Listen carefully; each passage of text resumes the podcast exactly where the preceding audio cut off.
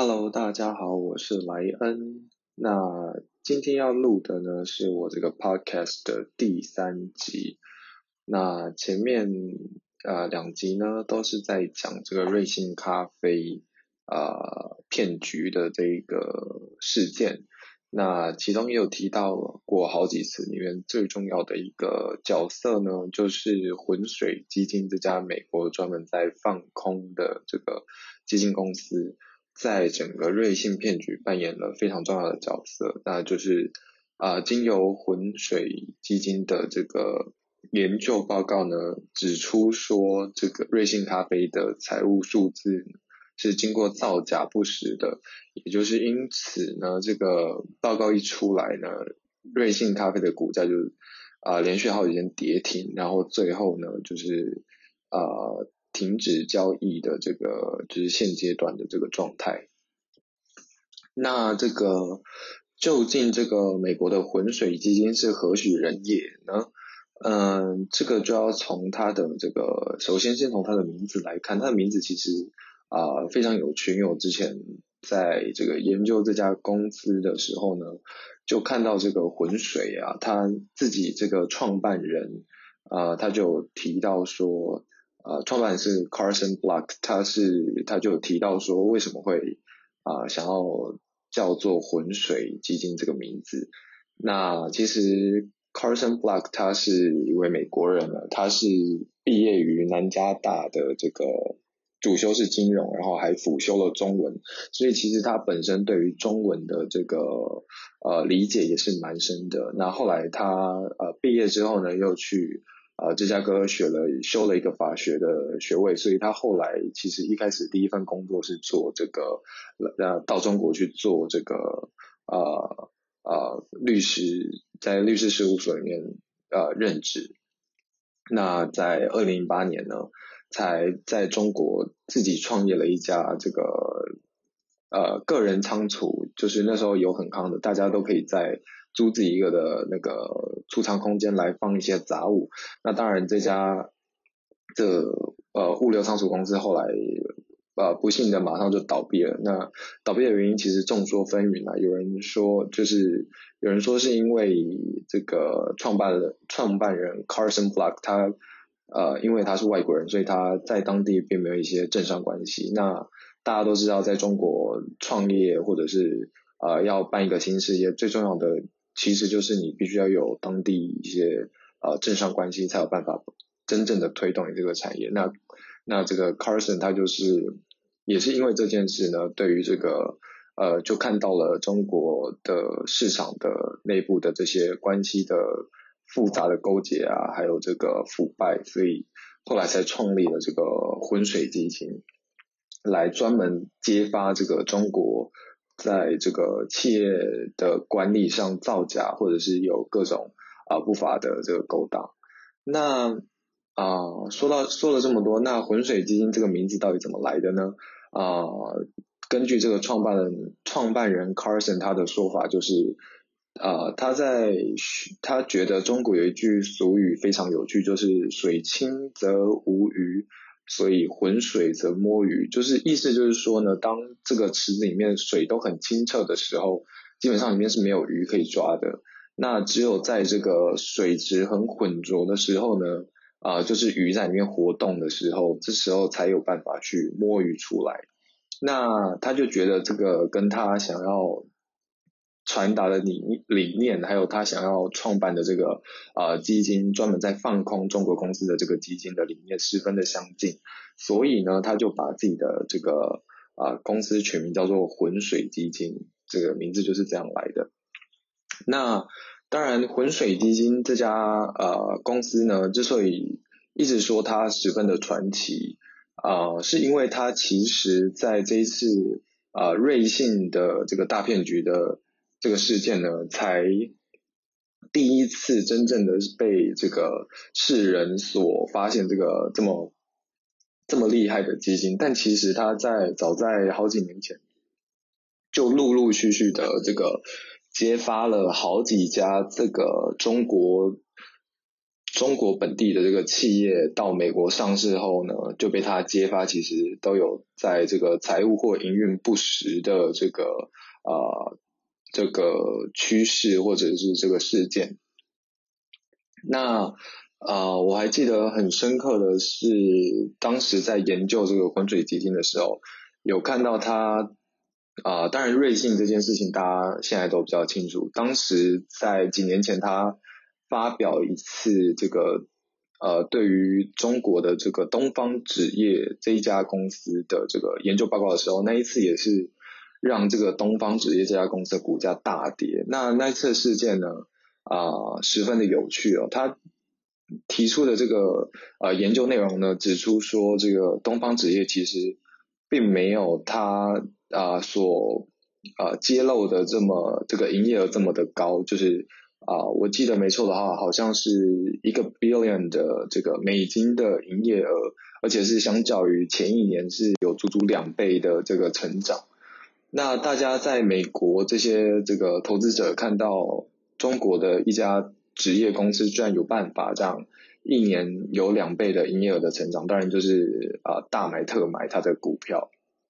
但是这个浑水清就出来踢爆说啊，其实并不是。大家想象的这样，这个呃东方职业并没有大家想象的这么啊厉害，它的营业额并没有那么大。那说话当然要有凭有据啊，这个浑水基金到底是怎么样调查出来说东方纸业这家公司并没有大，并没有呃公司自称的这个营业额这么高的情况呢？他透呃浑水基金透过的方式就是他们实地的去了这个。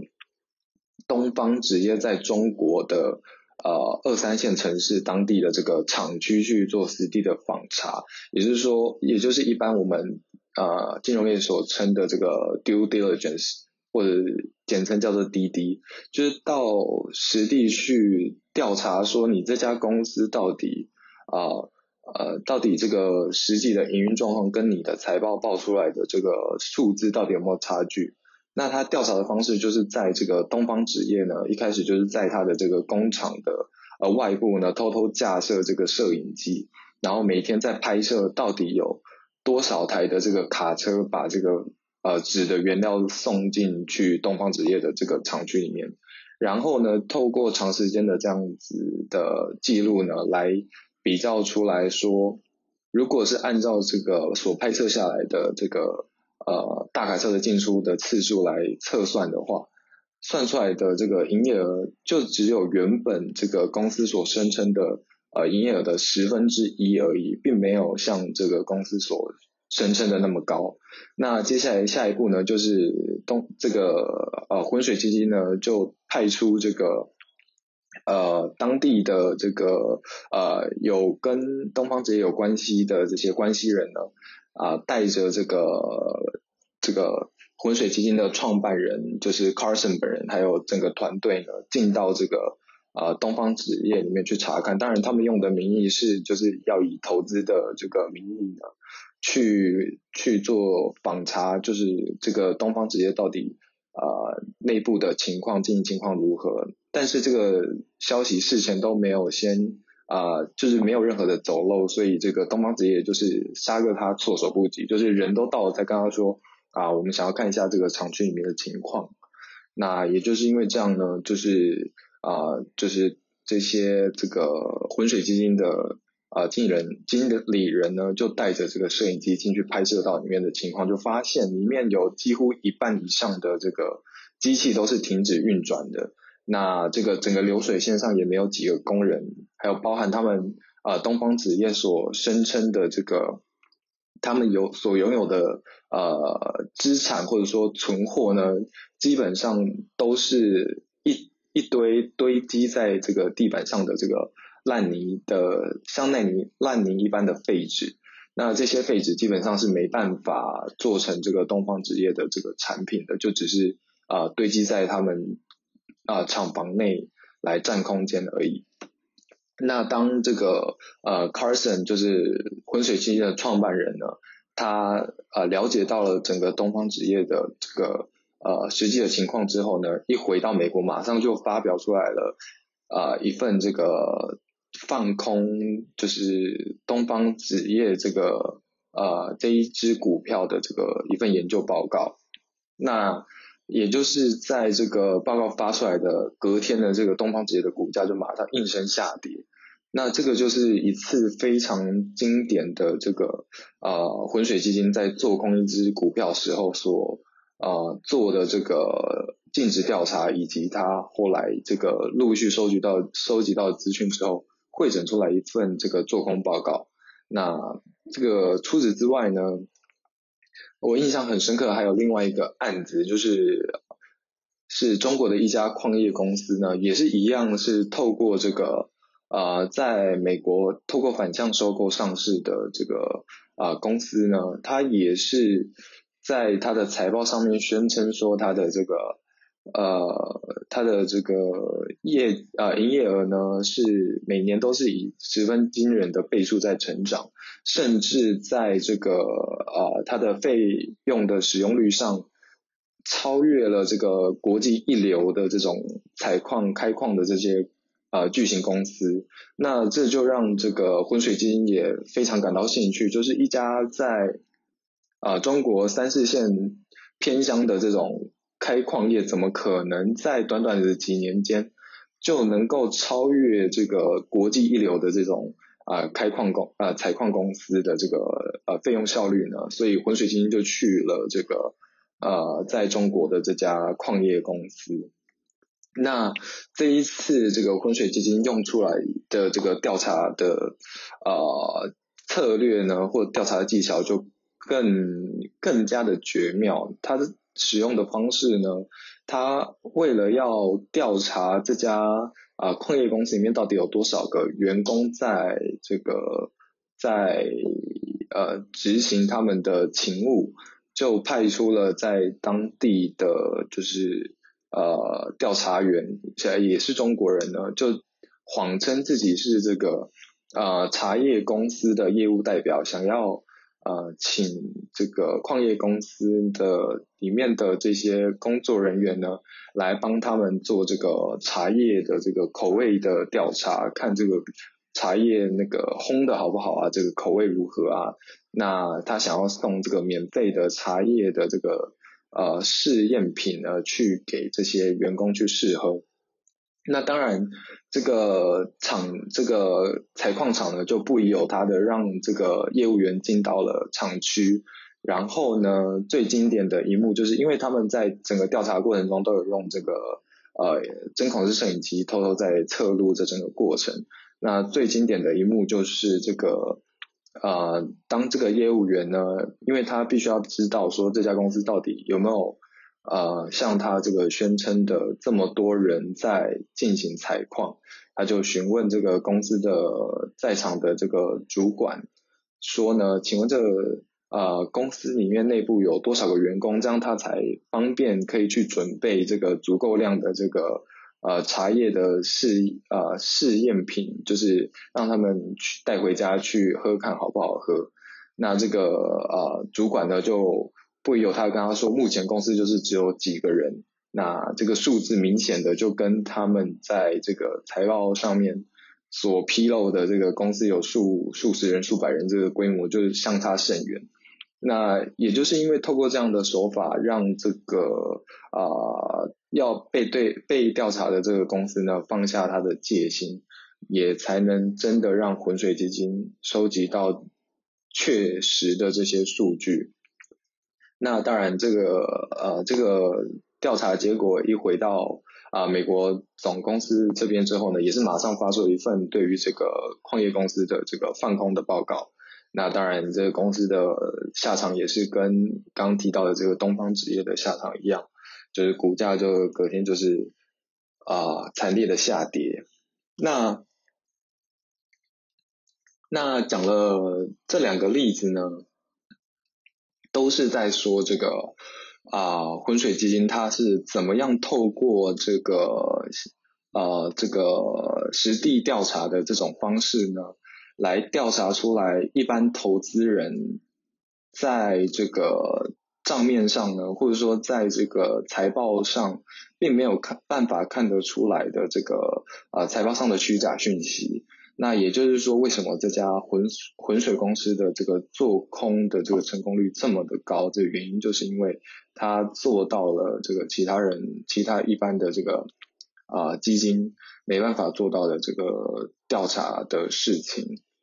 那再说回来，这个啊这一次的这个瑞幸咖啡啊被踢爆财报造假的这件事情呢，浑水基金又是怎么样？来做这次的这个实地调查呢？这个我们在这个第一集的时候也有稍微的卖个关子，就是说浑水基金它其实是透过一个非常土炮的呃一个方式来调查，甚至是比我们刚刚提到前面两个的这个案子呢都还要更土炮，就是浑水基金呢在中国呢就呃雇了一千多名的这个呃呃。临时工也可以说是神秘客，就都是中国当地的这个呃员工，那就派他们这些临时工呢到各个城市的这个呃瑞幸咖啡的门店呢去坐在里面呢，就是去算说从早上一开门就坐进去，一直到啊晚上结束营业的时候，就在这边按表按看到底有几个客人。来，还有他们到底出了多少杯咖啡？就这样子非常土炮的每一个分店、每一个门店这样子记录每一天的这个呃售出的这个咖啡的杯数，包含呢，他们也会去呃垃圾桶翻这个那一家门店的这个呃发票记录来看，说他们到底这一天卖出了多少杯的这一家门店卖出了多少杯咖啡。那当然，瑞幸咖啡呢，到后期也有发现，呃，有人在记录这个呃门店的贩售情况，所以他们也有做出一些反制，就包含像门店他们的叫号，就是从原本的一号、二号、三号变成跳号码的再叫号，就是一三五七这样子乱跳号码，让这个要去呃收集这些实地资料的这些调查员没办法收集到。详细的资料，但是调查员因为已经经过了前面一段很长的时间的这个资料搜集，啊，我记得这个呃呃浑水基金调查瑞幸咖啡这件事情，已经整整调查了将近一年之久，就是为了要算看真的这个。呃，瑞幸咖啡到底一整年的这个营业额大概会是多少钱？那果不其然，在这个浑水基金这一千多名这一些雇员调查完之后的资料会诊呢，就发现这个呃瑞幸咖啡在财财报的公布上是造假的，其实基本。上并没有卖出啊瑞幸咖啡公司自己自称的这么多杯的这个咖啡，那也就是出了这个啊大家所知的这一份这个做空报告，那后续的故事就是大家啊耳熟能详的这个后来这个啊啊股价崩跌的后后续的这些故事。那这一集呢，主要讲的就是这个浑水基金这一家啊。充满这个传奇色彩的这个公司呢，以及它的这个创办创办人 Carson，他的整个的这个为什么一开始会想要做这个呃专门在做空中国到美国上市的这个呃呃上市公司的这个股票的这个整个心路历程。那希望对于大家在这个啊，不管是在这个呃对冲基金，或者是在这个啊实地访实地访查的方法上，都会有一些啊更进一步的了解。那呃这一集的这个内容就到这边结束。那下一集呢，想要和大家更进一步的讲说，因为这一集有讲到。啊，浑水基金这家对冲基金嘛，那相信很多人也都蛮好奇的。其实这这个最基本的啊这个概念我一直忘了讲，因为有点以为这个太基本。就是其实大家可能对于这个创投基金、然后私募基金跟这个对冲基金这之间的区别呢，可能还是有一些啊需要补充的地方。那所以我想说下一集呢就。来针对这几种基金之间的不一样的地方，还有这个他们日常的这个工作形态有哪些比较特殊的地方，来和大家做分享。那这集就先到这边，谢谢。